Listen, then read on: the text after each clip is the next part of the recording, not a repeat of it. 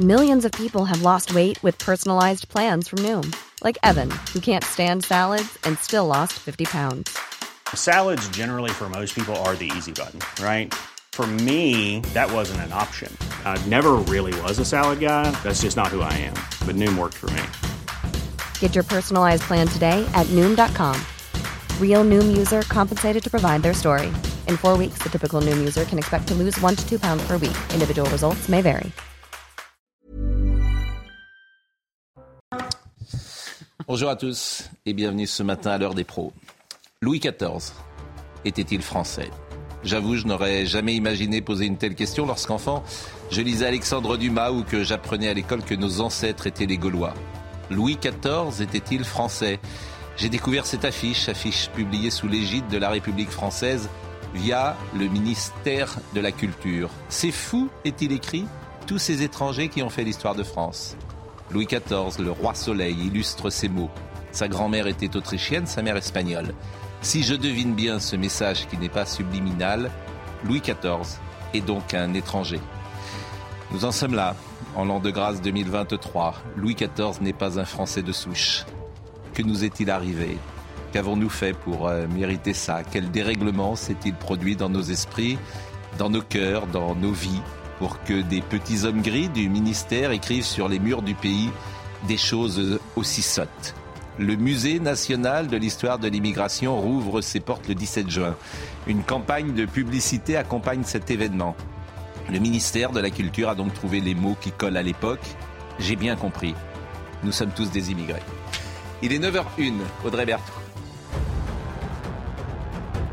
Oui, il est 9h et depuis maintenant une heure, plus de 500 000 lycéens sont en train de rédiger leur dissertation de philo. C'est traditionnellement l'épreuve qui ouvrait le bal, mais elle a perdu euh, une partie euh, de son enjeu avec la réforme du bac. Pour beaucoup, ils sont euh, déjà assurés d'avoir leur diplôme. Le procès de celui que l'on appelle le tueur de DRH s'est ouvert hier. Gabriel Fortin s'est présenté en victime. Pour lui, les responsables sont ceux qui n'ont pas donné suite à ces multiples requêtes après des échecs professionnels, des députés, des ministres de la Justice. Gabriel Fortin est accusé d'avoir tué en 2021 deux anciens DRH et une cadre de euh, Pôle emploi. Et puis euh, les suites du euh, feuilleton Mbappé. Dans un entretien publié ce matin, Kylian Mbappé affirme être heureux de rester la saison prochaine au Paris Saint-Germain. Il assure ne pas avoir demandé ni à être cédé ni à aller au Real Madrid. J'ai seulement confirmé ne pas vouloir activer l'année supplémentaire prévue dans le contrat. Avec le PSG, on n'a jamais discuté de prolongation, mais je suis heureux de rester, a donc déclaré le joueur. Marie-Estelle Dupont, Laurent Geoffrin, Éric Nolot, Dominique Jamais, euh, Jean-Paul Briguelli, euh, que vous connaissez, euh, qui est enseignant, et on parlera évidemment du bac, Gauthier Lebret. Mais j'ai vu l'affiche, j'aurais fait une erreur, parce que c'est sur l'affiche que c'est marqué sa grand-mère est autrichienne. Sa grand-mère, c'était Marie de Médicis. Oui. Sa mère, Anne d'Autriche. Oui, mais alors, ils, alors en plus, ils se sont trompés sur l'affiche. On l'a l'affiche. Est-ce qu'on peut la, la revoir?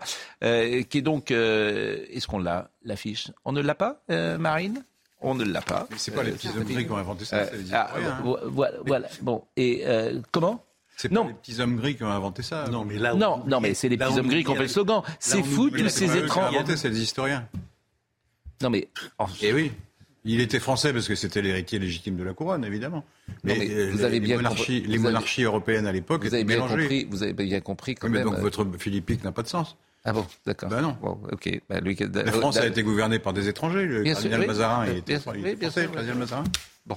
Ben oui, c'est ça qu'ils veulent dire. C'est ça le message. C'est pas un message idiot. Oui, c'est totalement idiot parce que, en fait, bah, sous prétexte, sous, prétexte de, non mais sous prétexte de célébrer les origines, en fait, on ne cesse de ramener les gens à leurs origines. En, réalité, Louis XIV, pourquoi il est français? Parce que euh, il a régné sur la France, qu'il avait à cœur les intérêts de la France. Ses origines, il faut maintenant que chacun porte ses origines en bandoulière. Donc c'est le contraire de l'assimilation. Laurent, Laurent, Laurent, non mais Laurent, Laurent, Laurent, je vous en prie, vous avez, un... je vous en prie.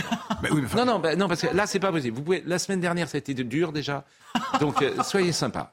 Mais, c'est surtout. Vous avez parlé. Maintenant, il faut que les autres parlent, parce qu'autrement, vous parlez, il n'y a que vous. C'est surtout arracher les choses à leur contexte pour servir l'idéologie. Mais non, on sait bien qu'à l'époque, on faisait des mariages entre les couronnes en Europe. Ah oui, donc c'était pas euh, la conception de la nationalité n'était pas la même, voilà. Non, mais non, mais ce qui est intéressant, c'est qu'il avait une grand-mère italienne, une mère espagnole, mais que la société euh, des rois était une société internationale. Bien sûr. Et donc l'espagnol n'était pas entièrement espagnol et le français n'était pas entièrement français. ça n'a aucun sens. il y a ce qu'ils veulent dire. grand-mère autrichienne sur l'affiche. Hein. Oui, c'est alors, non, alors en plus ils se sont trompés. Il y a marqué mère espagnole et grand-mère autrichienne. Ah oui, alors en plus ils se sont trompés. Donc le ministère de la Culture n'est pas très cultivé.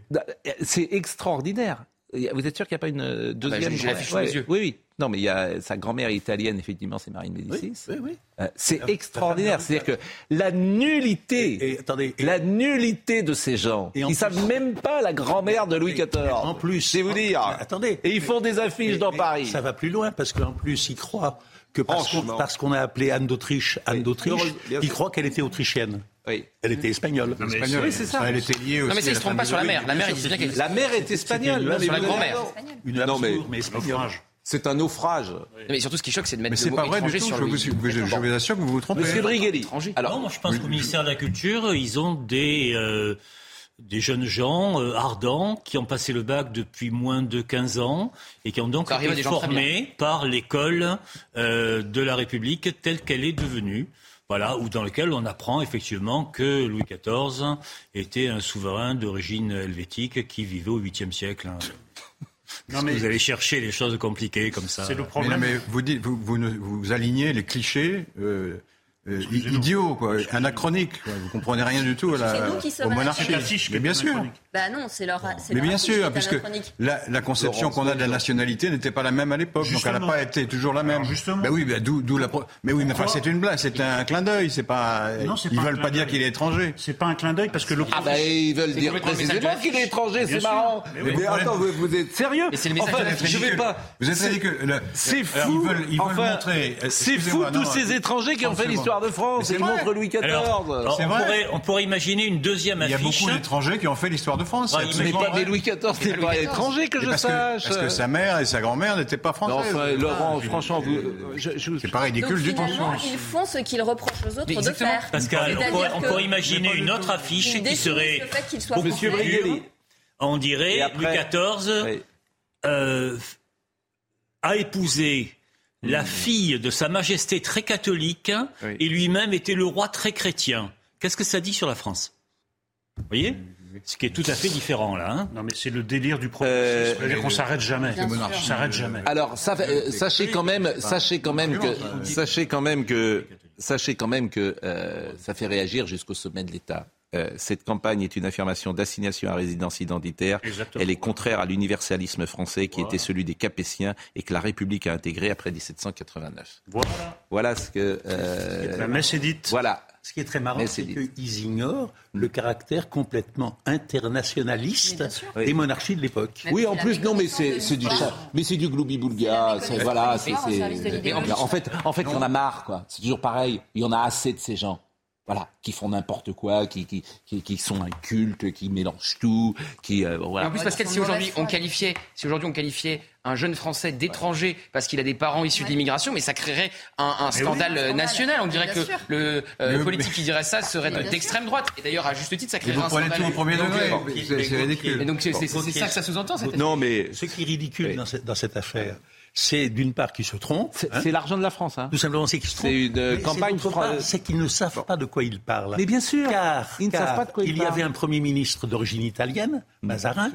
Et ça, aujourd'hui, si on avait un Premier ministre d'origine étrangère, enfin étranger, oui. étranger, oui, de naissance étrangère, ça ne Emmanuel Valls, c'est vrai, il est né espagnol. Bah euh, oui, puis il a été naturalisé français. Ah oui, oui, bah oui, non, mais d'accord. mais un Mazarini, il est resté Mazarini. Un premier ministre, hein, de nationalité étrangère euh, il faut remonter à Mazan pour en avoir. La, la bonne formule, c'est celle que vous avez dite. Euh, ils ne savent pas de quoi ils parlent. C'est grotesque. Oui, c'est grotesque. En fait, c'est grotesque. Et ces gens non, ça rappelle que la, que la, France est faite d'origine multiple. Mais non, ça rappelle pas ça du tout. Ça rappelle ça. La preuve, moi, ce que je, ah, la méconnaissance. Voilà, cette campagne est une affirmation d'assignation à résidence identitaire. C'est exactement ça. D'assignation. Exactement, c'est ce que vous avez dit. Bon, c'est pas ça. Exactement. Une extrême droite en permanence. C'est de la mélonnette intellectuelle et de la déconstruction. Non. Bon, allez. On va pas épiloguer là-dessus. Euh, on va pas épiloguer là-dessus. L'écriture inclusive, comme vous êtes là, qu'est-ce que vous en pensez, l'écriture inclusive? Parce que c'est à l'université, c'est vrai ou pas? On va voir le sujet. C'est vrai, c'est vrai que euh, un certain nombre d'universités On en a parlé hier déjà. Imposent déjà dans leur communication l'écriture inclusive. Mm. Euh, YEL, euh, les E, points, euh, etc. Et qu'un certain nombre d'universitaires l'imposent à leurs étudiants. Alors, il faut leur dire, là, aux étudiants qui nous écoutent, hein, ne faites surtout pas ça dans un concours, vous allez à la catastrophe. Mm. Parce que vous allez tomber sur des vieux cons dans mon genre qui, à la première fois que vous écrirez professeur vous diront que c'est une finale marseillaise. Vous savez, qu'est-ce que tu fais dans la vie? Je suis professeur. Comme oui, mais je suis avec vous. C'est ça, l'écriture inclusive, si vous voulez, c'est euh, une suite de barbarismes euh, successifs. Alors là, ils sont en train de se dire que peut-être professeuse, euh, ce serait mieux. Hmm. peu importe, hein. ça se ça se discute pas dans des cabinets. C'est le peuple qui hmm. fait la, la, langue. Je donne un exemple. au départ de l'épidémie, on a essayé de nous faire dire la Covid eh bien, le peuple a fini par dire le Covid. Voilà. Et ça s'est généralisé. Vous êtes venu ce matin parce qu'évidemment, il y a le bac. Euh, l'autre jour, vous êtes intervenu sur l'abaya également, qui est à Marseille euh, très important, puisque c'était difficile, évidemment.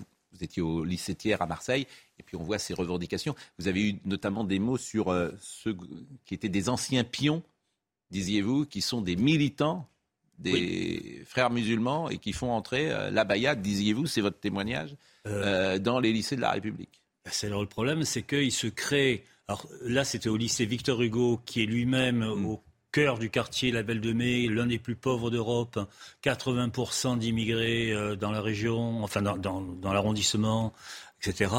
Donc euh, il y a eu pendant un certain temps une politique de, de petits pas. Hein, un peu comme au jeu de Go. Mm. Et là maintenant, ils sentent que dans tel ou tel endroit, ils peuvent avancer à grandes enjambées. Euh, le dernier développement, c'est la mosquée de Paris qui a dit mais la baya n'est pas une tenue religieuse. Ce qui est vrai.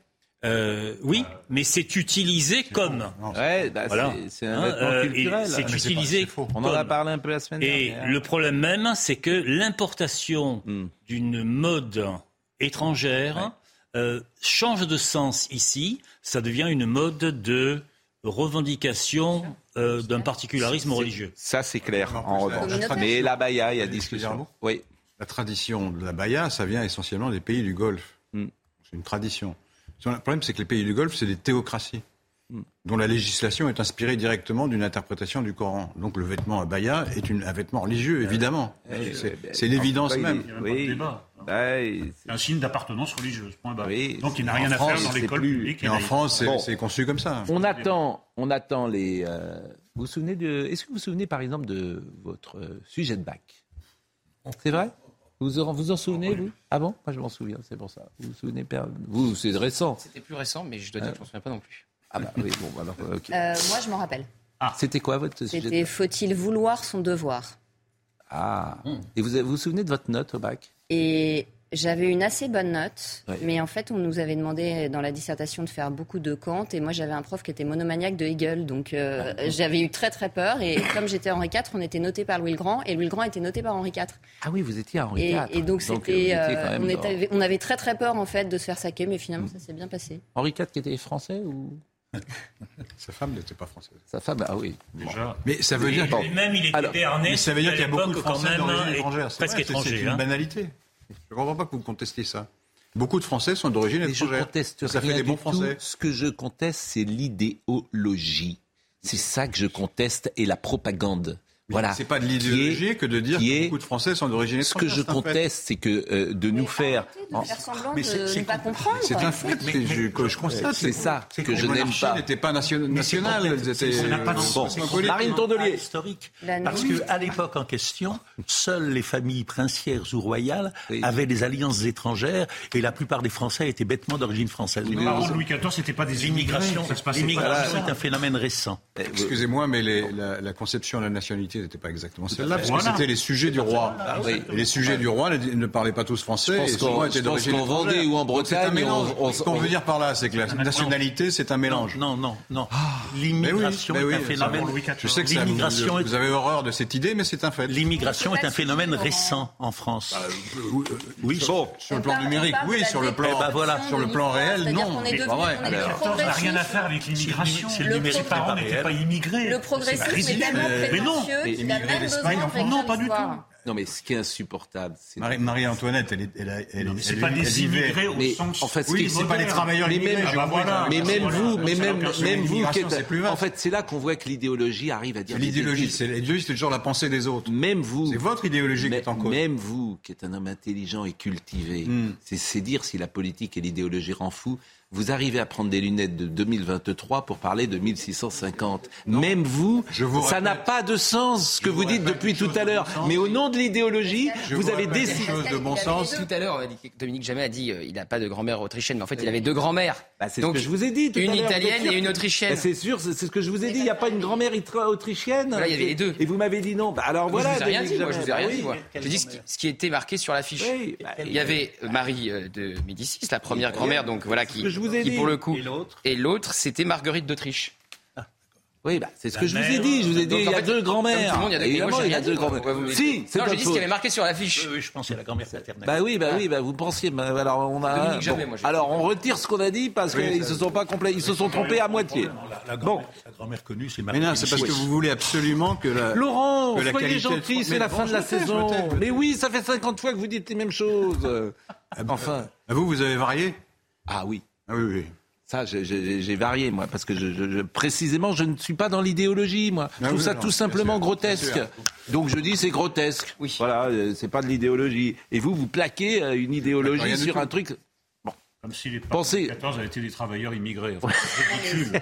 C'est grotesque. L'immigration, c'est pas que les travailleurs immigrés. Oh, oh Mais pourquoi c'est pas possible Justement, en 2023, quand on dit ça, on parle de l'immigration telle qu'elle se pratique au Allez, Madame Rousseau, votre ami. Son père était dit italien, me semble-t-il. Donc c'était un immigré. Soyez gentil. Écoutez, vous ne pouvez pas être gentil avec moi. Laurent, est-ce que vous mais est-ce que j'ai le droit de défendre mon point de vue? Oui. D'autant plus que je suis le seul à le défendre, donc je, suis bien obligé de parler un peu plus. ça que vous soyez le seul, non Oui, parce que tout le monde est d'accord ici. Oui. Mais, mais, n'importe Oui, mais, sur quelle ligne vous êtes d'accord? Il faudrait la préciser. Mais, mais, mais pardonnez-moi, euh, cette campagne est une affirmation d'assignation à résidence identitaire. C'est pas moi qui le dis. Elle est contraire à l'universalisme français qui était celui des Capétiens et que la République a intégré en 1789. Ce n'est pas moi qui le dis. Mais Était justement. C'est ce que voilà. Allez, enchaînons.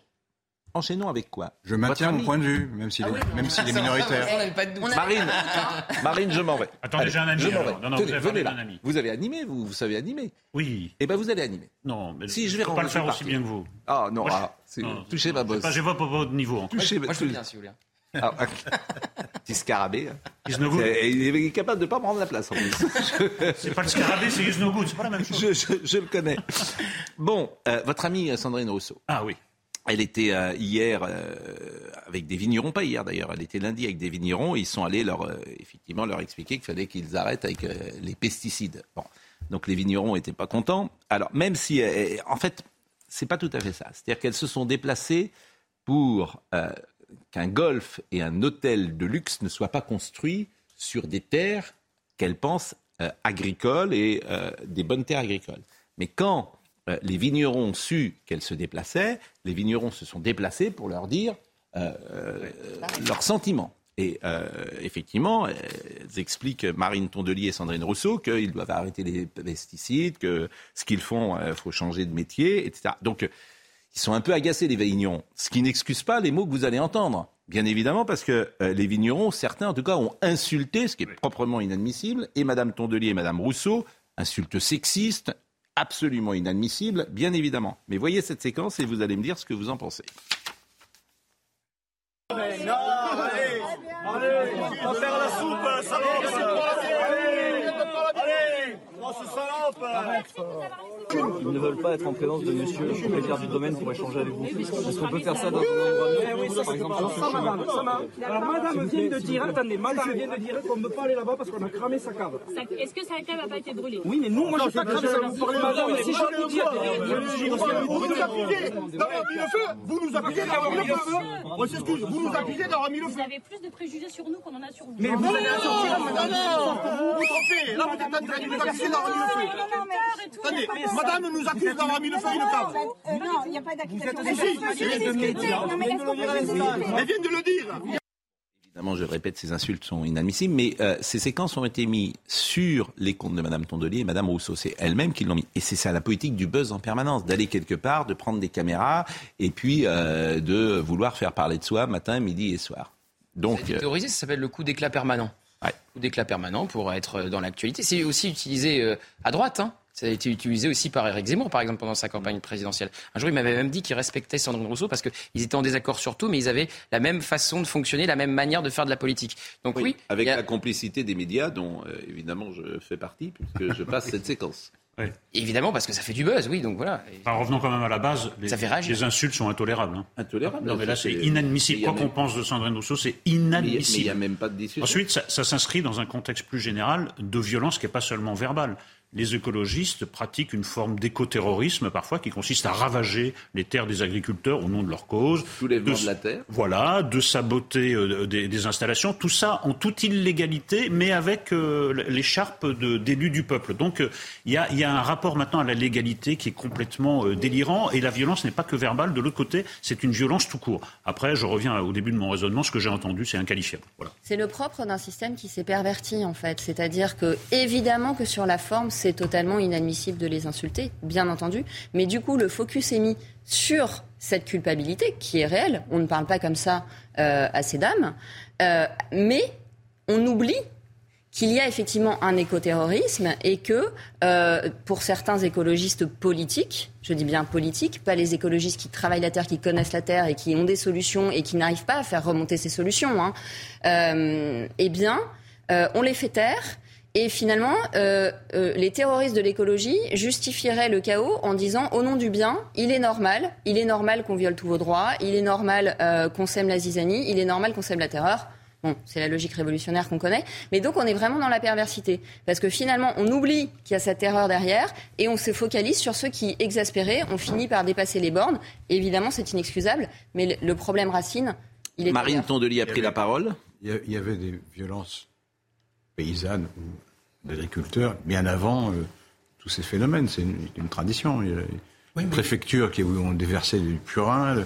Le, Madame Voinet avait vu son bureau envahi par, par des des agriculteurs, je ne sais plus quelle était la raison. Demandez à c'était, c'était très... Monsieur Cahuzac avait eu sa piscine remplie de fumier. Il y, a, il y, a un troisième aspect des choses, c'est que Sandrine Rousseau est députée, si je ne me trompe pas, de, de Paris, hein mm. c'est ça Elle ne sera jamais députée du Gard, de l'Hérault ou de la Gironde. Bah, oui. Bon, Marine Tondelier a pris la parole pour dire avec Sandrine Rousseau, nous étions hier dans l'Aude pour alerter sur un projet de golf d'hôtel et d'hôtel de luxe à construire sur les meilleures terres agricoles. Alors, on se demande déjà, oui, au nom de quoi, de quoi elles se mêlent C'est-à-dire que moi, je sais ce qu'elles veulent. Elle veut plus de luxe, elle ne veut... En fait, c'est à décroissance, c'est toujours pareil. Tout ce qui est symbole de luxe pour ces gens-là, il faut l'enlever. En l'occurrence, bon. je ne crois pas.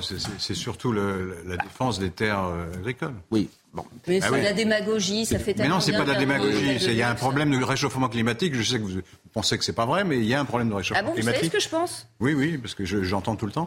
Et donc, y et donc gens, les écologistes ont raison. Les écologistes ont raison d'essayer de limiter le réchauffement. Qu'est-ce que vous avez en ce moment? Vous avez mangé. Maintenant, maintenant, vous en prenez. Vous prenez. Sans regarder. Sans regarder. Oui, vous pourriez regarder dans les yeux. Si vous voulez. Mais non, mais qu'est-ce que vous avez mangé là Enfin? Moi, parce que j'entends des bêtises. Manger du bio, parce que vraiment, ça vous dit. parce que vous nous l'avez dit, mais vous ne savez pas ce que je pense de l'écologie parce que je ne me suis jamais exprimée sur le sujet. Jamais elle a parlé, euh, Marie-Estelle Dupont. C'est encore des procès. Alors, je vais dire ce que j'ai dit. Voilà, je bon, pense merci. que les écologistes ont raison merci. de défendre le. Euh, Mais vous êtes allé la voir lutter, cette terre agricole De lutter. Vous contre... êtes allé la voir que Vous savez, vous avez vérifié Et vous voyez comment vous êtes. Vous me reprochez oui. de, bon. parler et vous me coupez la parole. Mais oui, parce qu'on on entend que vous. Ne m'invitez pas si je vous dérange. Ah si. Ah, là, Alors, vous, vous voyez bien. Alors là, vous me manqueriez. Là, vous m'invitez comme je suis. Je vais, je vais me lever, je vais vous Venez embrasser. comme vous êtes. Venez comme vous êtes. Venez comme vous êtes. Euh, comme, comme quand on va chez Je McDo. répète que les écologistes n'ont pas comme tout à fait tort de défendre le, le fait qu'on n'artificialise pas Voilà. trop les sols. D'accord. Pas tort de dire ça. Mais- C'est pas une idée. Et ils se mêlent de ce qui les regarde, en l'occurrence. Je- bon, et euh, Marine Tondelier a, a- a dit, alors je me suis engagé à parler d'eux et de leurs problèmes de revenus, mais j'ai ajouté, elle parle des, euh, des, des- des vignerons, il faut que vous changiez de pratique. C'est ça qui est formidable. C'est-à-dire que ces gens, au nom du bien, disent aux vignerons, attendez, je termine, il faut que vous changiez de pratique, des gens qui travaillent depuis des années, et diminuiez les pesticides. Et là, c'est parti en vrille. Bon, moi, je veux bien qu'il n'y ait pas de pesticides euh, dans la nature, mais euh, c'est compliqué quand même. Quoi dans la nature, dans dans l'agriculture, mais ça va être compliqué de faire une agriculture sans pesticides. Bon, vous devez partir? Non. Ah, bah alors pourquoi on me dit que vous devez partir? C'est vous qui devez partir. Moi, j'obéis. hein. Eh ben vous, vous allez partir Allez, quelques instants, mais vous allez peut-être revenir. Ah, d'accord. Partir, revenir. C'est un bon film de Claude Lelouch. Il est 9h24 et on va accueillir un joueur d'échecs qui a à peu près votre âge. 8 ans. Il est là, à tout de suite. Bonjour Marc. Bonjour. Je crois que tu es euh, le plus jeune invité que je reçois depuis que cette émission existe. Elle a commencé en 2016, elle a quasiment ton âge. Euh, ouais. Et moi, je suis, de- je suis né en 2014, donc. euh, Et toi, tu es du 8 janvier Oui. euh, 2014. Et tu sais pourquoi on t'a invité? Oui. Parce que tu es quand même très très fort. Tu es le champion du monde d'échecs de moins de 8 ans, ce Oui. qu'on appelle les U8. Et tu as gagné euh, les tournois, c'était en septembre dernier. Ouais. Face à ben, des gens qui ont ton âge et Ouais. qui venaient du monde entier. Ouais. Alors tu vas nous parler des échecs dans un instant, mais avant ça, Audrey Berthaud va nous rappeler euh, les euh, infos. Et tu es venu avec ton père, qui est ton coach aussi. Euh, non, mon coach, c'est. J'ai trois coachs. Laurent Bruno du club, Ouais. Patrice Etchegaray et euh, Ilias Mselek, qui me suit depuis le championnat du monde. Et, et ton père, il t'aide un peu quand même, parce que... Bah, c'est lui qui m'a appris la marche des pièces, mais maintenant. Ouais. euh, Ah ouais, donc... Non, parce que il t'a appelé la marche Et- des et- pièces. il maintenant, m'a appris la marche des pièces, oui. La marche des pièces. Mais bon, moi, il m'a dit que t'étais... Bon, et puis t'es venu avec ta maman aussi. Oui. Ah, ils sont, ils sont quand, dans... tu, quand tu joues contre lui maintenant, tu le mets minable Bah, je le bats, oui. Bon. Et alors, bah, et alors, tu vas nous expliquer, euh, parce que euh, d'abord, tu nous impressionnes. Je dis tu nous impressionnes parce que moi je sais un peu jouer aux échecs, mais je pense que tu me, tu me ratatinerais euh, immédiatement. En dix coups, tu me mettrais euh, par terre. Là, j'ai gagné un. Non, non, non, je fais pas le coup du berger. Le coup du bien. Ouais. T'as gagné quoi, tu dis? Euh, bah, j'ai gagné le champion du monde, mais j'ai pas dit ça. Bon. Ah oui, non, j'ai gagné en 11 coups euh, la partie majoritaire. C'est quoi la partie majoritaire? Bah, la partie que j'ai jouée à Paris, là. Euh, hier. Et, et C'était contre, coups? c'était contre 400 écoles de France. Contre combien 400. Et t'as gagné tout seul. Bah, oui, mais en fait, le truc, c'est que c'est le coup le plus joué par euh, une école, qui sera le coup joué par cette école, et après le coup le plus joué dans toutes les écoles de France, quoi. Et du coup, ce sera celui le plus joué qui sera joué sur l'handi. Bon. Euh, T'es une sorte de Mbappé ou de Nadal euh, des, des échecs. C'est un peu ça. Ouais, c'est ça. Bon, Audrey, Audrey Berthaud nous rappelle les titres du jour. Le niveau des nappes phréatiques en France est modérément bas, voire très bas. Christophe Béchu, ministre de la Transition écologique, était l'invité de Laurence Ferrari ce matin. Il a rappelé que deux tiers des nappes phréatiques françaises sont sous les normales et qu'il y a des inquiétudes très vives sur les zones du couloir rhodanien et de la Méditerranée. C'est la journée mondiale des donneurs de sang, l'occasion pour l'établissement français du sang de lancer une nouvelle campagne de dons. L'institution veut renouveler ses stocks avant l'été. C'est en effet une période où les hôpitaux manquent très souvent de sang pour leurs patients. Et puis Donald Trump dénonce un abus de pouvoir odieux. L'ancien président américain s'est exprimé devant ses partisans cette nuit. Il a accusé Joe Biden de corruption et d'être responsable d'une ingérence électorale. Donald Trump a été inculpé plus tôt dans la journée pour avoir conservé des documents top secrets. Bon, moi je voudrais savoir euh, à quel âge tu as commencé à... Mon père m'a appris la marche des pièces à 2 ans et je suis rentré en club à 5 ans et demi à l'échiquier Henri 4 pots. Mais à deux ans, comment t'as fait pour apprendre euh, Bah, il m'a appris la marche des pièces, quoi. Comment elle bouge. Je suis d'accord, mais t'as, un cerveau qui est pas comme les autres quand même. Bah, à 2 ans, ça va, non? Enfin, Je sais pas, à tout âge, on peut apprendre. Ah oui, je suis, d'accord avec toi. Et qu'est-ce que tu aimes euh, dans les échecs? Bah, Moi, j'aime bien euh, aller dans d'autres pays que, que j'aurais pas vu sinon. Et j'aime bien euh, jouer. Euh, j'aime bien jouer. Mais qu'est-ce qui te plaît dans le jeu d'échecs? Bah, J'adore jouer des parties. J'aime bien. Qu'est-ce que ça te demande, à ton avis, comme qualité pour être un bon joueur d'échecs? Bah, déjà, il faut de la mémoire pour retenir les ouvertures, voilà. les finales. Les ouvertures, ouais. Par exemple, tu pourrais jouer. Euh, si moi je te dis euh, c'est C8 ou. Euh, oui, C8, c'est. c'est une chaîne. Ah. Comment? Non, c'est une chaîne du, groupe ah, Canal. Mais si par exemple je dis C8 ou etc., toi tu peux jouer comme ça. Ah bah oui, je sais jouer à l'aveugle. Bah, à l'aveugle. on est obligé de calculer aux échecs dans la tête, donc. Ouais. Après, on joue les coups, mais on peut pas jouer tous les coups sur l'échec. Et donc, les qualités que ça demande, tu dis mémoire. Qu'est-ce que ça demande encore comme qualité? Bah, faut savoir calculer, je sais pas, visualiser. Ouais. Et euh, d'abord, tu vas être évidemment joueur euh, professionnel. Ce que tu veux, c'est être euh, maître. Parce qu'il y, a des maîtres internationaux dans les échecs. International et grands maîtres. Bon. Et toi, tu rêves de quoi? Bah, D'être champion du monde. Encore. Tu vas être champion du monde quand tu seras. à tout âge, quoi. Tout âge. À tout âge. Ouais, mais déjà, cette année, il y a encore un championnat du monde, mais cette fois, c'est dans l'autre catégorie, U10. Ouais. Mais là, comme j'ai que 9 ans, bah, je suis pas en haut. Bon. Et, alors, euh, quand tu as fait, c'est en Géorgie que tu étais En Géorgie, en Batumi.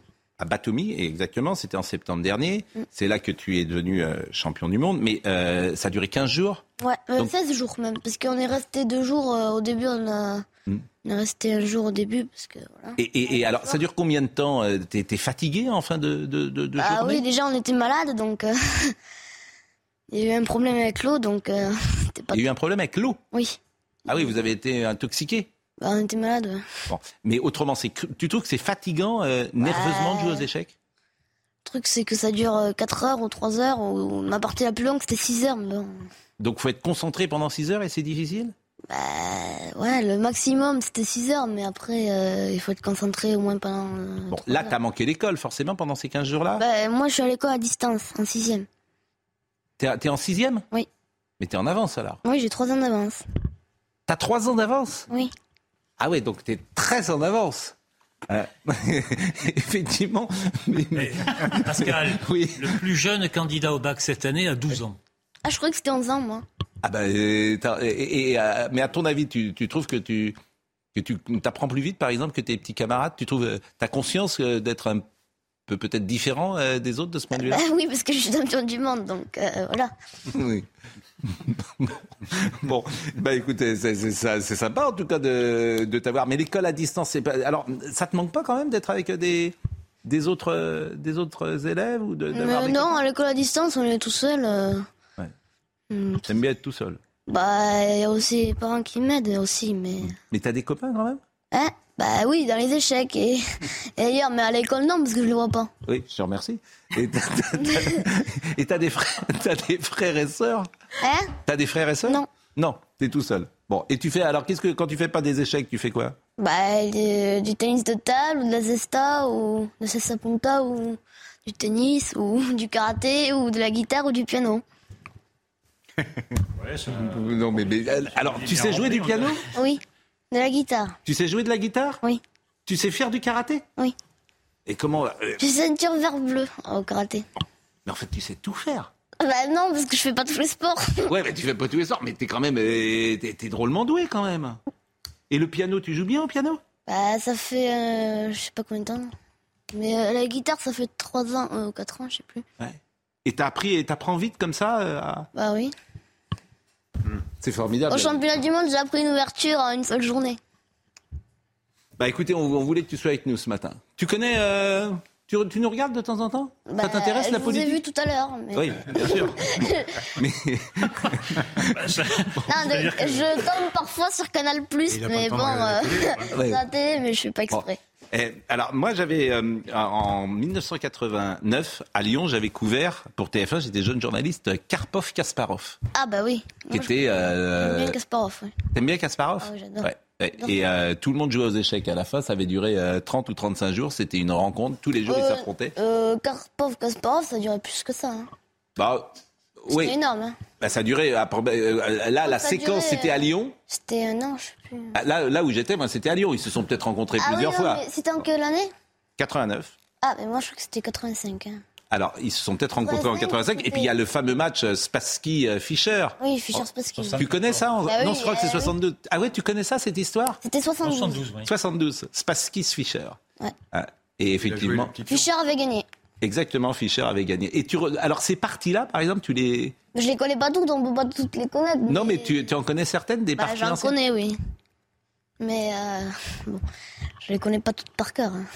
Bon, bah écoute, euh, je vais te dire, moi je, je, pourrais prolonger euh, la discussion jusqu'à 10h30 parce que je pense que tout le monde euh, est sous le charme et t'écoute avec intérêt. Bon, maintenant il y a une actualité aujourd'hui, donc on, on va l'évoquer cette actualité, mais donc ton destin est fait, quoi. Plus tard, tu seras maître international. Bah ouais, mais moi, ce que je veux, c'est grand maître international et champion du monde. En fait, tu veux être le meilleur du monde de tous les temps. Bah, champion du monde, quoi. Voilà. Eh oui, bon, bah écoute, écoute franchement, on ne rencontre pas euh, des petits garçons comme toi tous les quatre matins. En tout cas, on te le souhaite. Et je suis aussi le premier mondial de mon âge. Bah, bien sûr que tu es premier mondial euh, de ton âge et puis tu es sympa en plus. Ah, je vois que Bachar Kouatli. Alors moi, j'avais, je connais un Bachar Kouatli parce que c'était en, grand, un grand maître. Effectivement, il était, il nous écoute Bachar Kouatli parce que c'était le correspondant, le correspondant, le consultant à l'époque pour euh, TF1. Ah. Et euh, c'était en 90 et pas en 89, me dit-il. Et c'était effectivement euh, Kasparov, Karpov. C'était à Lyon. Euh, et c'était au parc de la Tête d'Or. Il y avait Michel Noir d'ailleurs qui était là euh, tous les jours. Enfin, ils en ont fait plusieurs, hein, des matchs avec ouais, Bien sûr, mais là c'était une séquence et ça avait été tout à fait euh, étonnant. Bah écoute, je mais le match le plus connu c'est de 85. Le, oui. Bah, et puis dans la légende des échecs. Alors quel est le meilleur joueur du monde aujourd'hui aux échecs? Bah, C'est Magnus Carlsen. Mais là le champion du monde en titre c'est Ding Liren parce que Carlsen a refusé de faire le championnat du monde. Mais... Et si tu jouais contre lui, à ton avis, il te battrait encore? Bah oui, évidemment. Hein. C'est un adulte. Hein. Ah oui, mais. ah, il a 2800, moi j'ai que 2100. Ça veut dire quoi ça? Bah, C'est le classement Elo. Donc toi, t'es. Comme la TP au tennis, c'est pareil. C'est le classement des échecs là. Et donc toi, t'es. Alors, bah, on sait le, le, quantième joueur du monde que tu es déjà, toute catégorie confondue Bah oui, on sait quelle, quelle place j'ai, mais je sais plus où c'est je suis, mais.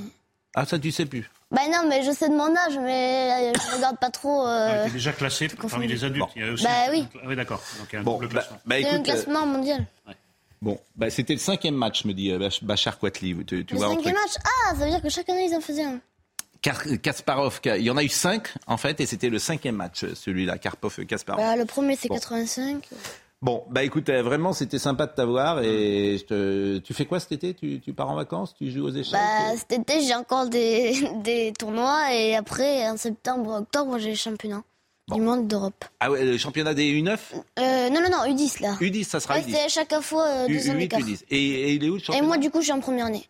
championnat euh, de, en Europe, c'est Roumanie en septembre à Mamaya. Mm. Et le championnat du monde, c'est en octobre à, en euh, Égypte, à Tchamenchek. Eh ben écoute, tu vas le faire le tour du monde, comme ça c'est plutôt sympa en plus. oui. Ah, Mais bon, euh, ils font pas tous les pays quand même. Eh ben écoute, euh, vraiment c'était sympa d'être avec toi ce matin et puis on va retrouver le fil de, de l'actualité. Et l'actualité, euh, bah, c'est ce prêtre qui a été euh, agressé euh, dans la région de, de, Lyon. il a été agressé lundi soir par plusieurs jeunes dans sa paroisse. Un acte qui a été condamné par les autorités religieuses et le ministère de l'Intérieur. Je n'ose dire qu'on n'en parle pas beaucoup, donc, mais, mais, mais c'est une remarque évidemment que je peux faire. Mais en revanche, on peut écouter peut-être ce prêtre qui a témoigné. Et puis moi, je vais te, pendant qu'on écoute le prêtre, bah, je vais te raccompagner dans la loge avec tes parents. Qu'est-ce que tu en penses, Marc? Ah ouais? Eh ben, je te remercie. Vraiment, moi, ça m'a fait drôlement plaisir de te rencontrer. Merci. On écoute euh, ce prêtre. À tout de suite. Ce sont des jeunes tout simplement euh, sans repère et des jeunes qui se sont enflammés et qui se sont enflammés réciproquement. Au début, je ne voulais même pas déposer plainte, mais je suis allé déposer plainte parce qu'il y a eu les menaces et les policiers, ils m'ont conseillé de déposer plainte. Ça a pris des proportions démesurées. On est là tous en tant qu'artisans de paix et que c'est le plus important. Bon, on a écouté ce prêtre, mais en fait, on l'écoutait pas vraiment parce que vous étiez euh, sous le charme. On était sous le, charme, euh, d'ailleurs, euh, et on salue Gauthier qui, revient, vous étiez en régie en train d'écouter ce... Absolument. on fait un métier merveilleux en fait. il était fascinant. On fait un métier merveilleux parce qu'on rencontre des gens qu'on ne rencontrerait jamais autrement. Parce que effectivement on est à l'antenne en direct. Bon, on va. Vous savez, c'est quand on voit des images d'archives de Kylian Mbappé quand il est tout gamin et qu'il dit moi, euh, je vais être un champion et tout. Et, euh, voilà. et là, on l'a vécu en direct. Peut-être que peut-être qu'on a conversé pendant quelques instants avec le futur euh, plus grand joueur du monde. Non, mais il y a quelque chose de très émouvant. Et puis la personnalité de ce gamin est. Et puis en même temps, il y a formé un moment aussi une d'inquiétude parce que c'est difficile euh, d'être euh, entre guillemets différent, mais c'est vrai aussi pour Mbappé, d'être euh, dans, le rapport aux autres, d'avoir une intelligence qui est peu commune. il a bien, et, un destin. Bien... Exactement, mais donc forcément, c'est qu'est-ce qui se passe? Ah ben c'est peut-être le gouvernement qui vous appelle pour vous proposer un poste ou vous donner une information. Ben je refuserai dans ce cas-là. Au ministère de la Culture, par exemple. Bah oui. Bon, ce prêtre qui a été agressé, je vous propose d'écouter Amaury Bucco qui nous fait le point euh, sur euh, l'enquête, c'est un plateau d'Amory. Euh, bah, Augustin Donadieu. Les faits se sont passés lundi dernier en fin de journée aux alentours de 20h30 à la paroisse maronite Notre-Dame du Liban à Lyon. Un groupe de 6 à 7 jeunes jouait au football sur le terrain voisin de celui de l'église, comme vous le voyez sur cette image. Et ces derniers se sont introduits par effraction sur le terrain de l'église pour récupérer le ballon qu'ils avaient malencontreusement jeté vers l'édifice. Le curé de la paroisse sort alors pour les sermonner parce que ce n'est pas la première fois que cela arrive et c'est à ce moment-là eh bien que les jeunes auraient proféré des insultes antichrétiennes, l'auraient euh, menacé, bousculé et violenté. C'est l'intervention euh, des témoins sur place qui a permis de mettre fin à l'agression. Alors le prêtre euh, va bien, il s'est exprimé auprès de la radio locale RCF à Lyon. Je vous propose de l'écouter, il parle des jeunes qui l'ont agressé. Ce sont des jeunes tout simplement sans repère et des jeunes qui se sont enflammés et qui se sont enflammés réciproquement.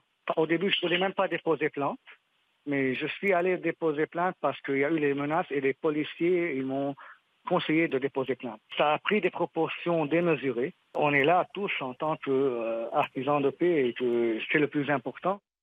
Vous l'avez entendu, le prêtre a, porté plainte pour violence aggravée et dégradation. Les agresseurs, eux, sont toujours activement recherchés. Notre service police-justice est parvenu à entrer en contact avec euh, le curé. Ce dernier euh, nous confirme que les jeunes avaient pris l'habitude euh, de rentrer illégalement sur le terrain de, la paroisse. En témoigne le grillage éventré pour, pour faciliter le passage de ces jeunes qui, pour la plupart, buvaient sur le terrain de l'église.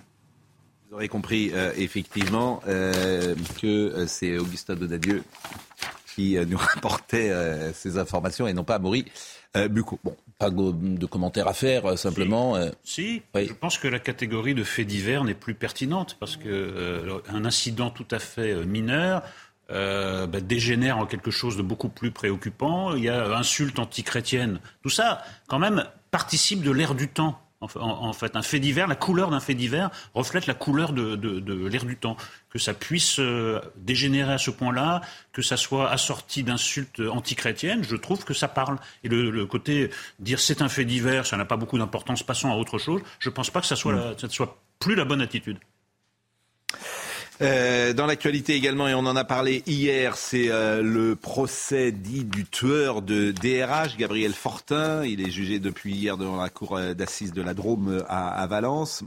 on a écouté hier, et vous l'avez peut-être entendu, le mari d'une des victimes. Cette victime s'appelle Patricia.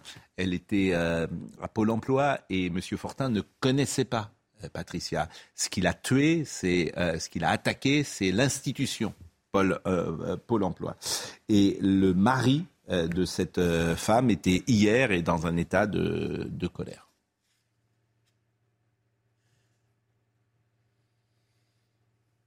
La colère, j'ai envie de le flinguer, c'est tout.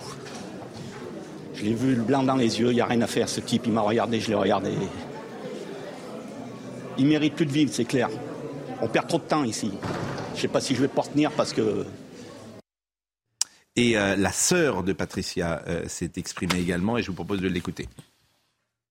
Même s'il a répété en boucle la même chose, il a parlé, donc on a peut-être espoir qu'il ben, va peut-être nous apporter des réponses au moment où l'affaire de ma sœur Patricia Passion arrivera et qui nous expliquera pourquoi elle a été ciblée et pourquoi Pôle Emploi, alors qu'a priori il n'y avait aucune raison. Donc euh, voilà, il y a un espoir qui, euh, qui naît que peut-être qu'on aura une réponse. Je suis plutôt sur le fait qu'il était totalement lucide et qu'il a bien prémédité longtemps à l'avance ses actes et que rien ne relève de la folie.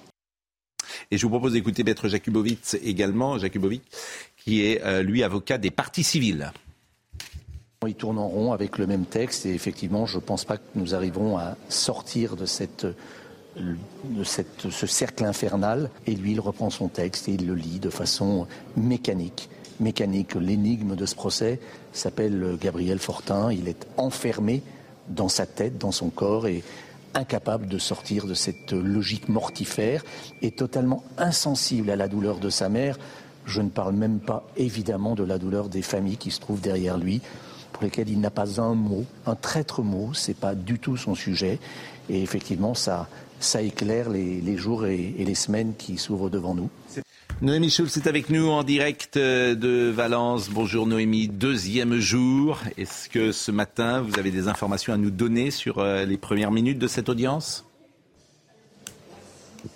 Absolument. Euh, nous venons d'entendre le témoignage assez euh, éclairant d'un ancien ami de Gabriel Fortin. C'était son instructeur de vol à voile. Il l'a fréquenté pendant presque une vingtaine d'années et il raconte qu'au début, euh, Gabriel Fortin était quelqu'un de jovial, de sympathique, de convivial et puis qu'il a vu son caractère évoluer au fur et à mesure des, des années. Les deux dernières années, alors il a arrêté de le voir à peu près en 2018. Donc à partir de 2015, il estime qu'il était euh, déprimé. Il faut préciser que cet homme euh, était, avant d'être à la retraite, infirmier psychiatrique. Donc euh, il est assez au fait des, de, de, ces questions-là. Il l'a trouvé déprimé les deux dernières années, fuyant, replié sur lui-même. il se souvient aussi que Gabriel Fortin avait parfois de, la rancœur contre Pôle Emploi. Il m'a dit c'est n'importe quoi. Tu te rends compte, ils veulent m'envoyer bosser chez McDo, moi qui suis ingénieur. Oui, il l'avait mal pris. À partir de 2018, il avait coupé les ponts il ne fréquentait euh, plus personne.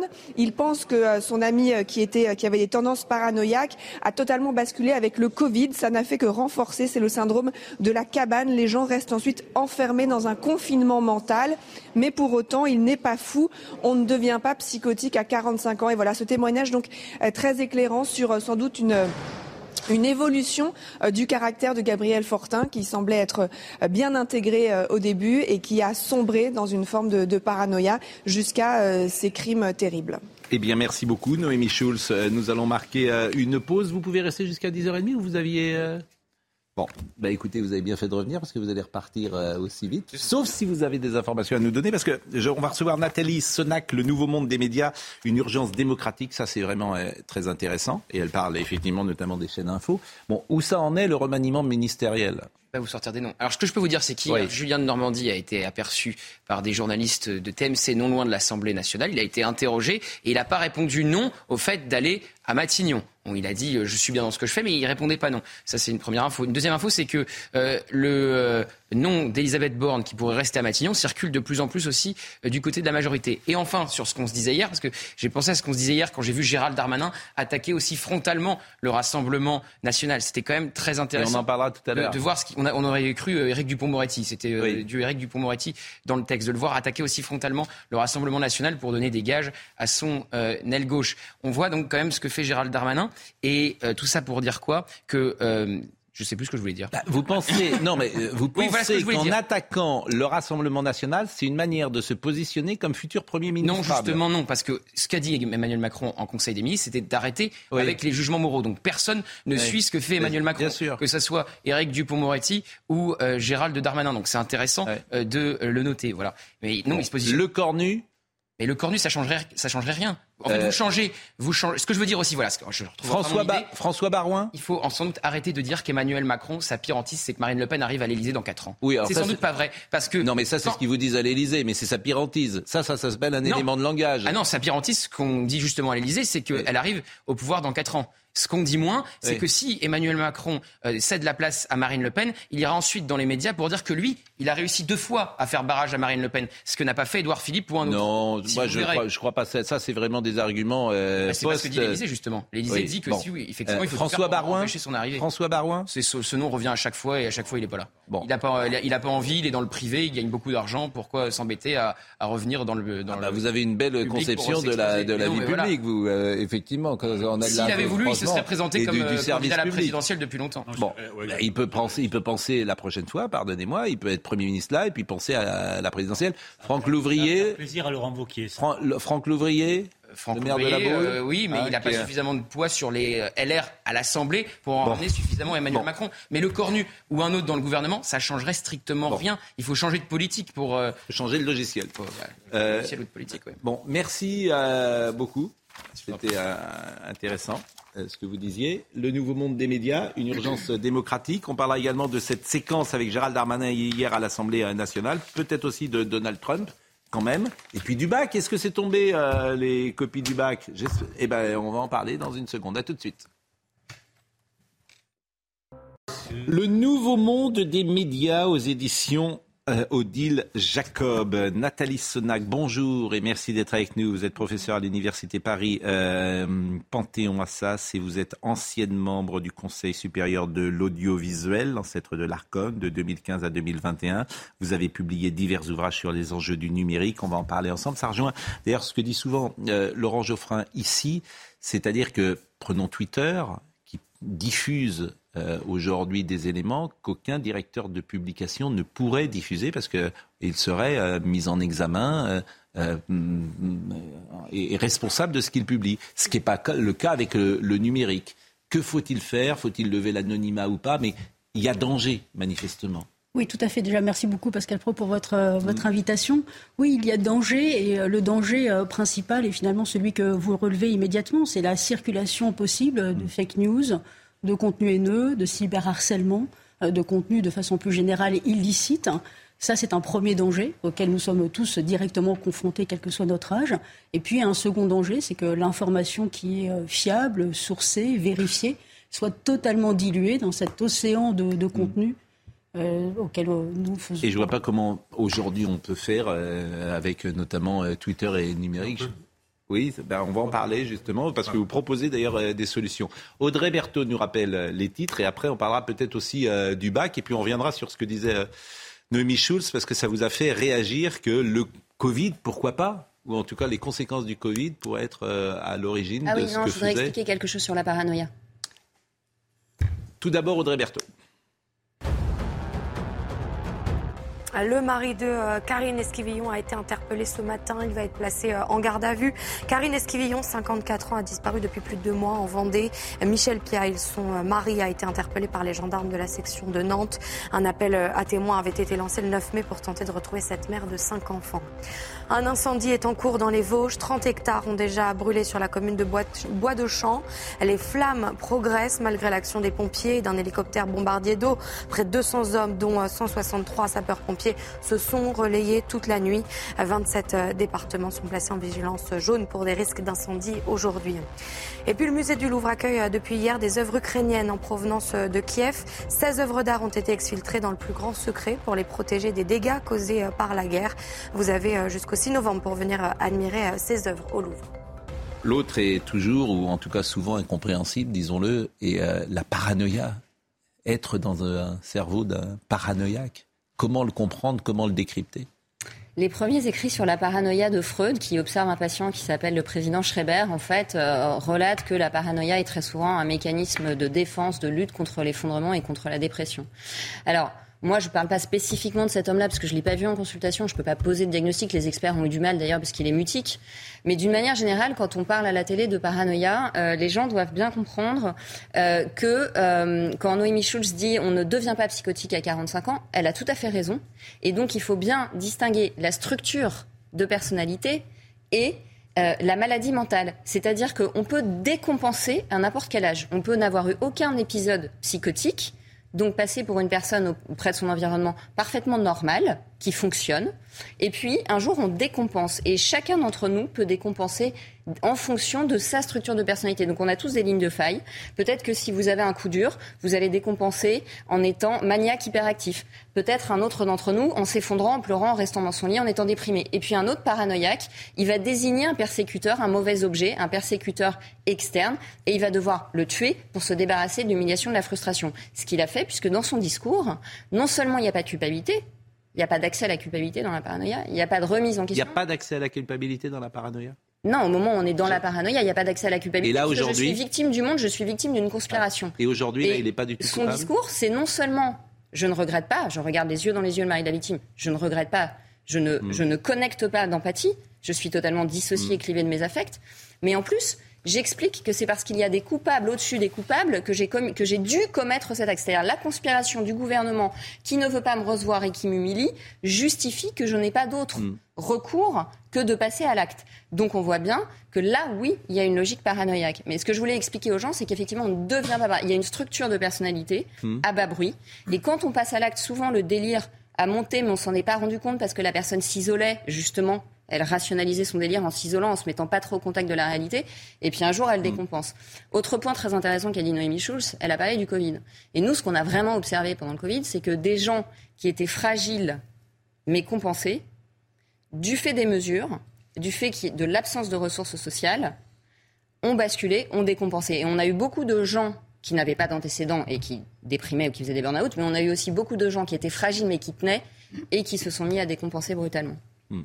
Il rappelle une chose, c'est que s'il n'est pas accessible à la culpabilité, il ne peut pas comprendre une éventuelle peine qu'on lui infligerait. On verra, ne parlons pas trop vite, les experts vont faire leur travail, ils vont faire une anamnèse. On sait que par exemple cet homme a un Ce qui a du sens au niveau juridique, hein, euh, hmm. c'est très précis. On ne peut pas vous condamner si vous, ne comprenez pas ce qu'on vous fait. Il y aura un internement d'office dans ces cas-là. Il sera très longtemps, euh, très longtemps en HP.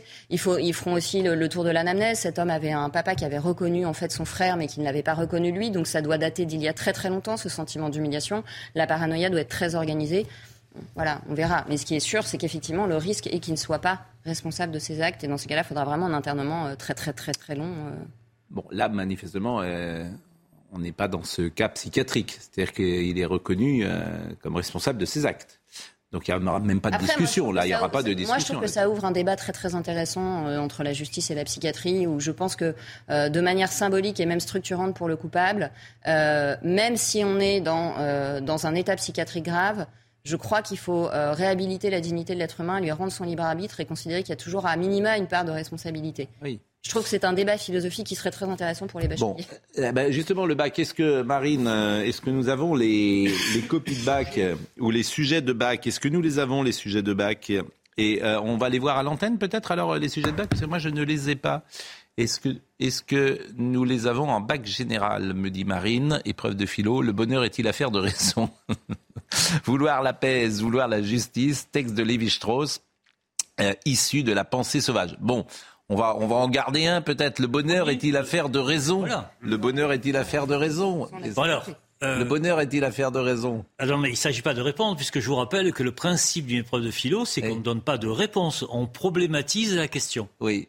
Euh, le bonheur est-il affaire de raison ou de déraison? Voilà, ça c'est la façon dont on peut problématiser au départ.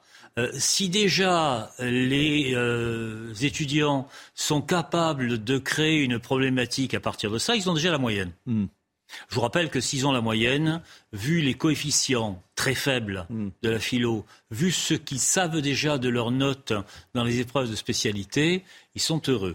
Hmm. On a interviewé des tas de, de candidats qui disaient qu'ils avaient besoin de quatre. Mais c'est vrai, mais la réforme du bac, c'est juste une catastrophe. Hein. Celui qui l'a pensé, on n'en a pas besoin. Et, et moi, j'aimais bien Jean-Michel Blanquer, mais je vous assure, c'est avoir imaginé ça, c'est quand même invraisemblable. C'est un, examen qui une usine à gaz vivant, et ça coûte un milliard d'euros par an. Voilà, un milliard d'euros pour rien, pour avoir même pas un parchemin d'ailleurs, parce que maintenant c'est euh, euh, informatisé, qui ne sert à rien puisque sur les il y a déjà 600 000 candidats qui ont eu une réponse de Parcoursup. Hmm. Alors, je ne serai peut-être pas là demain, mais je vous le dis, euh, ceux qui demain vont aller passer l'épreuve de français, ceux-là, ils sont, euh, ils ont intérêt à être motivés parce que le résultat de l'épreuve de français, lui, va rentrer dans le parcours sub 2024, puisque il sera déjà là. Alors que le résultat de l'épreuve de philo, par définition, n'y entrera pas, c'est déjà joué. C'est pas le bon sujet. Le bon sujet, c'est l'éducation nationale est-elle affaire de raison? Là, il faut disserter pendant des heures et des heures. Là. Ça, c'est un bon sujet. Bon. Et on en sort, euh, Eric, on en sort dans la troisième partie, environ ministre. Oui. Mm. par exemple. J'aurais été tenté dans un premier temps par le sujet bonheur et raison, mais je me serais perdu et j'y aurais renoncé parce que j'aurais quel rapport y a-t-il entre le bonheur et la raison? Est-ce que c'est du même ordre, etc. Et je serais plutôt allé vers le sujet vouloir la paix, est-ce vouloir la justice, qui a un intérêt historique, munique, etc., et qui a un intérêt actuel. Oui, mais c'est crucial. Le bonheur est-il affaire de raison Oui, parce que, pour moi, la réponse est oui. est-il affaire de raison C'est une affaire de raison, en fait. Qu'est-ce qu'est-ce que dire Développer. Parce que, parce que le bonheur, qu'est-ce que le bonheur Le bonheur, arriver à l'état de bonheur, c'est pas une forme de bonheur orgasmique. D'émotion voilà. permanente. Voilà, c'est voilà, c'est une affaire de recherche, même de rationalisation de son de, l'émotion. Voilà, on pourrait dire que vous pensez qu'il y a un rapport entre le bonheur et la raison. Absolument. Et très On pourrait dire que le bonheur n'est pas un état, mais c'est une potentialité voir ce très beau roman de Leclésio qui s'appelle Le chercheur d'or, par exemple, où le bonheur, c'est la quête du bonheur.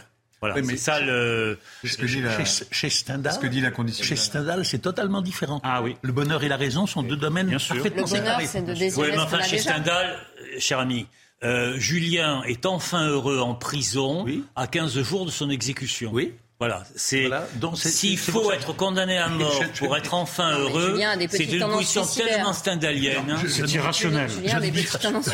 Je précise que le Julien dont on parle est Julien Sorel, bien sûr, du Rouge et le Noir. On ne sait d'ailleurs pas pourquoi ça s'appelle le rouge et le noir. Euh, personne. On, si on, a on, a disserté pendant, on a disserté pendant des, des, des, des... J'ai pas terminé ma phrase, Dominique. Je la terminerai chez moi si vous voulez. Il n'y a pas de souci. pas. C'est pas grave. si je suis. C'est pas grave. Je vous assure. Je suis là. je suis là pour. Je suis là pour le tout à l'égout. Il n'y a pas de souci. Je veux dire, il n'y a, pas de. On a une hypothèse qui tient bien. C'était une expression de Thierry Roland. Il disait ça. Je suis là pour. Bon. On a une euh, hypothèse qui tient bien. Sur, bon, on va Le noir, oui. le rouge, c'est la République, hein, et le noir, c'est le clergé.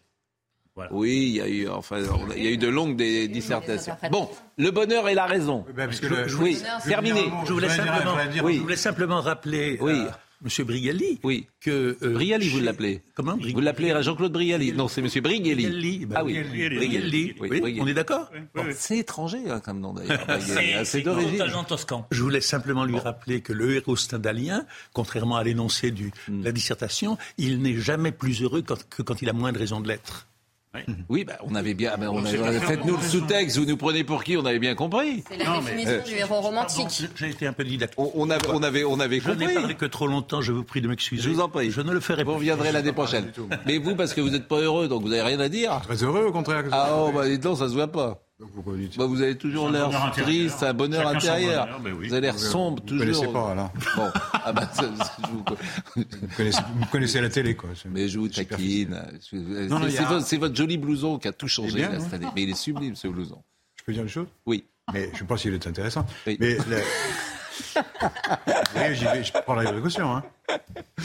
Il, y a, il, y a une, il y a une manière d'en parler, c'est la première constitution de comment dire, droit de l'homiste de, l'histoire, la Constitution américaine, euh, dit que, en raison, un des droits fondamentaux, c'est la recherche du bonheur, search of happiness.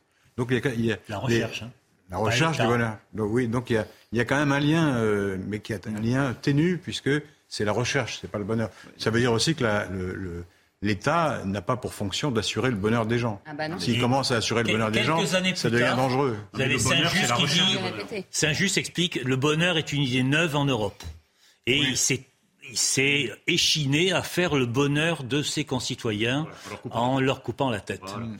Bon, je rappelle que c'est comme dans Tintin. Oui je vais vous montrer la voie et pour cela, je vais vous couper la tête. Bon. fait contre Sandrine Rousseau avec Didi, le personnage de Tintin. Euh, Nathalie Sonac, le nouveau, on, parlera tout à l'heure. J'aimerais vraiment qu'on voit l'échange entre euh, M. Darmanin et M. Gillet hier. Je voulais qu'on parle de Donald Trump également, mais le temps nous est compté. Le nouveau monde des médias. Alors, moi j'ai l'impression qu'il y a quelque chose qui a complètement changé le monde des médias. C'est le couple réseaux sociaux, chaîne info. Boum, qui est explosif. Alors qui est explosif hein, mais le point qui, est au-dessus de ça, si j'ose dire, c'est que les Google, les Apple euh, ou les Facebook sont complètement imposés dans le champ informationnel. Hein. et ils sont aujourd'hui source de contenu, relais d'information, manne publicitaire. Et ils ont des caractéristiques qui s'apparentent très fortement à celles des médias, mais en plus, ce sont des acteurs qui ont une position qui est tout à fait dominante parce qu'ils sont euh, très puissants euh, économiquement parlant et financièrement parlant. Si vous prenez simplement Google et Apple, ils ont une valorisation boursière de 3 800 milliards d'euros. C'est supérieur à la valorisation boursière du, supérieure au PIB euh, français. Donc cette position qui est très dominante, dans laquelle on s'est tous engouffrés, hein, on y participe dans la mesure où vous avez 71% des moins de 25 ans qui s'informent majoritairement sur les réseaux sociaux. Il y a 1% de, de cette même catégorie d'âge qui achète euh, un titre de presse. Et puis, on ne va pas mettre euh, et porter l'opprobre uniquement sur les jeunes. En fait, 61% des Français s'informent sur les réseaux sociaux. Donc cette difficulté-là, c'est que sur ces réseaux, une fois encore, on y trouve des bonnes choses. Et la question n'est pas de, pour moi du tout de stigmatiser euh, euh, ces grands acteurs, euh, parce qu'on a eu les printemps arabes, parce qu'on a des mouvements euh, MeToo, parce qu'il y a beaucoup de... En matière de liberté d'expression, en matière de liberté de communication, mm. c'est une opportunité fantastique. Mais chaque médaille a son revers. Mais là, leur puissance fait que le revers de cette médaille est dangereux pour notre démocratie. Je suis d'accord avec vous, mais moi j'ai vraiment l'impression quand même c'est globalement positif, comme dit l'autre. C'est-à-dire que la guerre de 14, s'il y a Twitter, elle dure 24 heures. Parce que l'opinion publique n'admettra jamais que dans une même journée, tous les piou-piou soient euh, tués à 1000 euh, km de chez eux. Donc ça s'arrête. On a la guerre en Ukraine et malheureusement Twitter existe et elle ne s'est pas arrêtée la puissance, en fait. Comment, hein, dire C'est un peu différent, euh, parce que la, boucherie de 14, il y a 1 500 000 Français qui sont tués quand même. Et en fait, les familles ne sont pas ou peu au courant. On ne sait pas précisément ce qui se passe sur euh, euh, le, champ de bataille. Pascal, Pascal on censurait la presse à l'époque. Hein. on censurait toute la presse. On pourrait très bien censurer les réseaux sociaux. Il y a une chose dans ce que dit Madame qui est extrêmement vraie, c'est que nous sommes actuellement saturés d'informations intéressante ou pas intéressante au moment même où la capacité de discrimination disparaît. C'est-à-dire que l'état de euh, la culture, hein, de l'école, etc., est tel que les gens qui se croient tous, en fait, euh, dignes de mm. s'exprimer, etc., et qui disent d'immenses bêtises hein, euh, à certains moments, se pensent aussi importants que vous, moi. Mais ce, point-là. Non, Madame Sonac, s'il vous plaît, parce qu'elle est là pour présenter son ce, point, ce point-là est, fondamental. Ce que vous dites est essentiel. C'est que notre espace public, hein, mm. euh, au sens d'Abermas à l'époque, où seuls, finalement, les journalistes, les politiques, les experts avaient ce monopole de ah l'information, étaient tiers de confiance, eh distribuer, diffuser l'information. Aujourd'hui, grâce à un iPhone, hein, eh bien finalement, on a tous cette capacité, cette possibilité mm. de se penser, de se croire journaliste en euh, publiant. Alors, on a cru effectivement qu'Internet allait, euh, pourquoi pas, euh, nous rendre plus cultivés, plus informés, etc. Et a priori, oui, c'est le cas. Jeter le bébé avec le Je pense que c'est vraiment le moyen d'être nuancé. C'est à la fois c'est une innovation technologique mm. extraordinaire pour les raisons qu'on a évoquées, et dans mm. le même temps, on voit bien qu'il y a un revers et que mm. ce revers est un délitement pour nos démocraties et notamment pour les médias. Alors, vous dites euh, parce que vous proposez des choses, vous dites je propose ici six piliers réglementaires originaux indispensables pour élaborer une nouvelle loi, renforcer hautement la fabrication de l'information de qualité. Et ça, je pense que tous les journalistes le font. Sauf que moi, j'ai le sentiment parfois que euh, les journalistes, certains, euh, sont... Euh, il y a des bonnes victimes et des mauvaises victimes, et il y a des bons sujets et des mauvais sujets. Et le service public n'a pas la même information que le service qui n'est pas public. À France Inter, on ne traite pas les mêmes sujets qu'on les traite ailleurs. Donc je suis un peu agacé de ça parfois. C'est un, un, point de vue, mais je ne crois pas que ça soit la problématique principale. Bah, sur le Covid, par exemple, il y, a, il y, a, le côté carte de prêche. Il y avait euh, la bonne conscience, la bonne pensée, la, bien-pensance. Mais c'est là qu'il est important, finalement, de... Et les journalistes euh, étaient acteurs de ça. C'est ce qui m'étonne le plus, moi. Les journalistes qui devraient être dans l'esprit de contradiction en permanence. En fait, un journaliste, il devrait dire moins A quand on vous dit A. C'est ça, un état d'esprit. Aujourd'hui, ils sont dans la morale. Le journaliste, il y a de la déontologie, il y a une formation. Après, il peut avoir des opinions. Là, ce qu'on est en train de hmm. voir, c'est qu'on a des journalistes d'un côté... Hmm dont on d'ailleurs la plupart de la population aujourd'hui, hein, majoritairement, a une véritable défiance Bien sûr. Euh, des journalistes. Et c'est ça qu'il faut réhabiliter. Je pense qu'il est extrêmement important peut-être que n'est pas le moment de se dire finalement sur tel ou tel journaliste, il fait pas son job. À lui, justement, il a une responsabilité. Vous, Pascal Pro, mm. vous avez une énorme responsabilité, comme mm. en tant que journaliste, mm. moi en tant que professeur, j'ai une responsabilité. Et je pense qu'aujourd'hui, dans la mesure où nous avons tous un iPhone dans la poche, nous avons tous. Mais oui, mais moi j'invite tout le monde. Professeurs, journalistes. Sur des sujets, par exemple, comme le climat, j'invite tout le monde. Et j'invite même ceux qui ne sont pas dans la doxa. Parce que j'ai envie de les entendre. en leur apportant la contradiction. Mais sur ce sujet, par exemple, qui est le climat, euh, euh, sur euh, France Inter, sur, dans le service public, etc., il y a des gens qui n'ont pas droit de citer. Mais l'important, c'est quoi? L'important, bah, c'est que les médias, qu'ils soient publics, privés, commerciaux, aient la possibilité d'être toujours viables économiquement parlant et d'être présents. Parce que ce qu'il faut, c'est qu'il y ait une diversité, un pluralisme des opinions. Mm. Si je vais euh, dans un kiosque à journaux, je sais que quand je me tourne vers euh, Libé, quand le Figaro, Valeurs Actuelles, l'Humanité, je sais finalement ce que je vais y trouver d'une certaine façon. mais dans le service public, il y, a, moins, il y a moins cette offre-là dans le service public. Alors, vous dites renforcer hautement donc la fabrication de l'information de qualité, redéfinir un marché pertinent de l'information pour lutter efficacement contre la concentration? Oui. Bon, alors euh, effectivement, euh, il y a ce désir de concentration euh, parfois de d'avoir un journal, une radio, une télévision. C'est un phénomène qu'on observe depuis la question de la concentration. Vous avez raison de le, poser parce que c'est une question essentielle dans, dans, le champ de l'information. La concentration de secteurs, ça s'observe mm. aux États-Unis, c'est vrai au Canada, c'est vrai en Europe, c'est vrai dans toute l'Europe, mm. c'est vrai en France. Pourquoi? Parce qu'aujourd'hui, les acteurs que nous avons en face, euh, euh, nos amis euh, GAFA, Google, Apple, bah, Facebook, sont extrêmement puissants. Donc le seul moyen que mm. les groupes ont de pouvoir, à défaut de rivaliser, en tout cas d'exister économiquement parlant et pouvoir diffuser de l'information des films, des séries et Mais ça a été refusé la dernière fois. Par exemple, TF1 a voulu s'allier avec M6 pour avoir un groupe un peu plus puissant. Et manifestement. Euh, et l'autorité de la concurrence n'a pas, accepté, considérant que le marché publicitaire. Euh, Exactement. Sanctuariser un partenariat avec tous les médias publics et privés l'éducation euh, et priver l'éducation aux médias et à l'information à l'école. Mettre en place un Luxembourg des médias. Je ne sais pas ce que ça veut dire, qui se traduit par des accords gagnant-gagnant entre producteurs et diffuseurs, intégrer un cadre de loi pour les données, enfin projeter une sobriété numérique pour tous. Bon, ça, c'est les pistes que vous imaginez. Mais revenons sur Twitter. Vous ne pensez pas, par exemple, qu'il faudrait lever l'anonymat? Alors oui, la question de l'anonymat pose, pose question. Mais je reviens quand même sur, les pistes parce que euh, ça rejoint ce que vous disiez, monsieur, et finalement sur euh, le principe même de, de ce que l'on souhaite. Quelle est la raison pour laquelle euh, on a une loi de 86 C'est la garantie de la liberté de communication. Et pour ça, pour cela, il faut qu'on ait des références, il faut qu'on ait des piliers. Et je crois qu'aujourd'hui, les piliers qui, étaient ceux de cette loi ne sont plus suffisants. Aujourd'hui, il faut absolument renforcer on parle de cadre de, la donnée, mais surtout, moi, je voudrais vraiment axer sur le point sur l'éducation aux médias et à l'information, parce que ça rejoint la fabrique et la circulation d'une information fiable, mais surtout sur la, à la fois la nécessité de créer un pont entre les médias et l'école. Et je pense que c'est là que c'est fondamental, c'est le pont. Très vite, parce que je voudrais qu'on ait euh, Mais ce pont, ce pont entre médias et école est fondamental. Est-ce que vous ne pensez pas qu'il faut décréter la responsabilité juridique, journalistique, euh, médiatique des dirigeants de ces médias que sont les réseaux. Pour l'instant, ils sont totalement au-dessus des lois et irresponsables.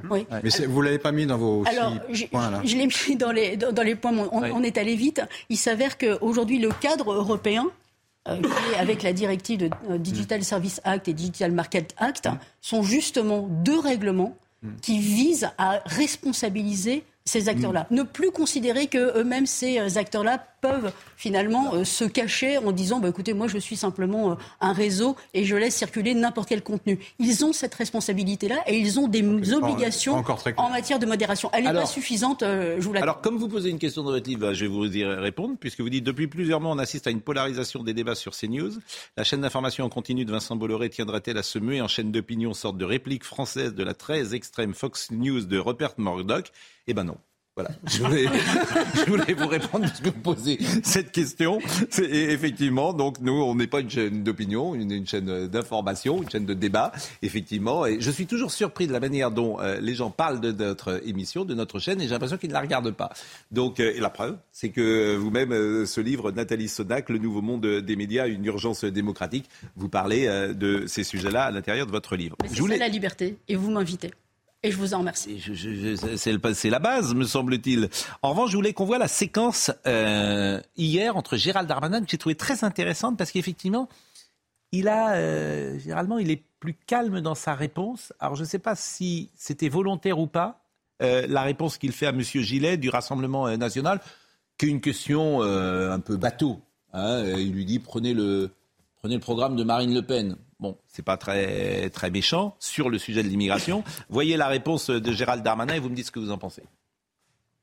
Si vous vous attaquiez enfin au sujet de l'immigration, les Français pourraient aussi retrouver leur tranquillité. Cela devrait guider votre action chaque matin, car votre devoir, monsieur le ministre, est de protéger ceux qui ne peuvent le faire eux-mêmes, et notamment les compatriotes les plus fragiles. Qu'attendez-vous pour agir? Nous avons, nous, un projet déjà prêt, clé en main, celui de Marine Le Pen. Nous vous donnons Monsieur le ministre, nous vous donnons notre accord pour le copier-coller. Vous pourriez ainsi vous attaquer au droit du sol et à la délinquance en expulsant les délinquants étrangers, réformer l'AME, réformer le droit d'asile. Bref, vous pourriez, avec le projet de Marine Le Pen, répondre aux attentes légitimes des Français et tourner la page du manque de courage politique. Monsieur le député, je voudrais faire euh, deux remarques.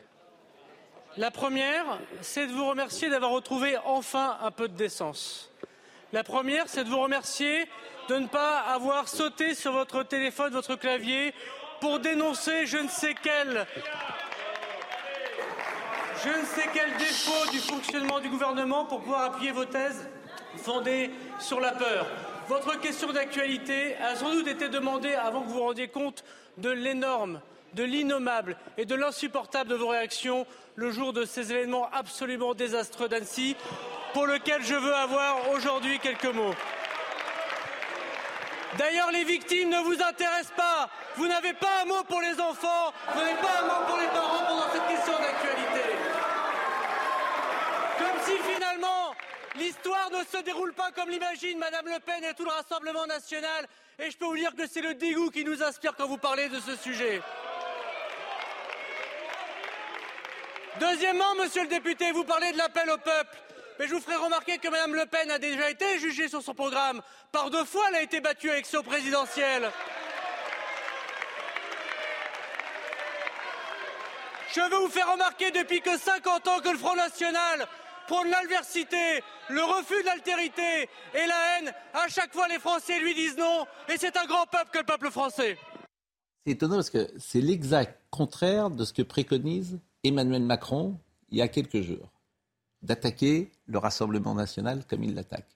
Donc, euh, décryptage. Je ne sais pas si vous avez un... Non, c'est pas exactement ça quand même, parce que l'attaque d'Elisabeth Borne, c'était sur une base quand même totalement anachronique en disant c'est resté le parti de Jean-Marie Le Pen, c'est moral.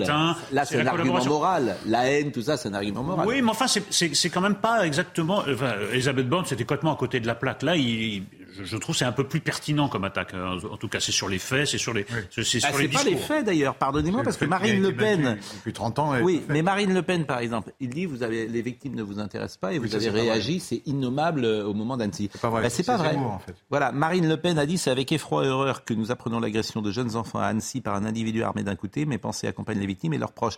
Et justement, j'avais été frappé que Marine Le Pen, elle était incroyablement euh, en retrait sur le plan. C'est trompé, c'est Zemmour qui a, qui a pas dit un mot des victimes. le ton le ton, le fond et l'intérêt de la question posée par ce député à Rassemblement national ne me paraissaient pas justifier l'indignation, bah la colère, bah l'appel au peuple de M. Darmanin.